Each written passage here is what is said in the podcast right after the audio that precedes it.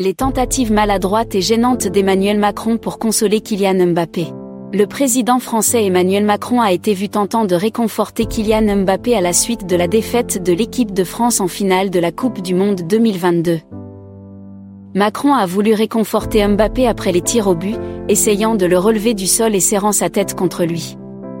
Mbappé a tenté de s'éloigner de Macron alors que l'homme politique lui parlait de manière réconfortante.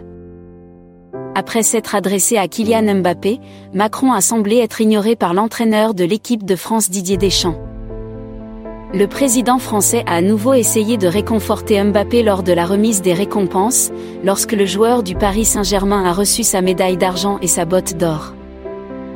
Il faudra souligner que les tentatives de Macron pour réconforter Kylian Mbappé étaient particulièrement gênantes et que la star du PSG a semblé vouloir s'éloigner du président à chaque fois.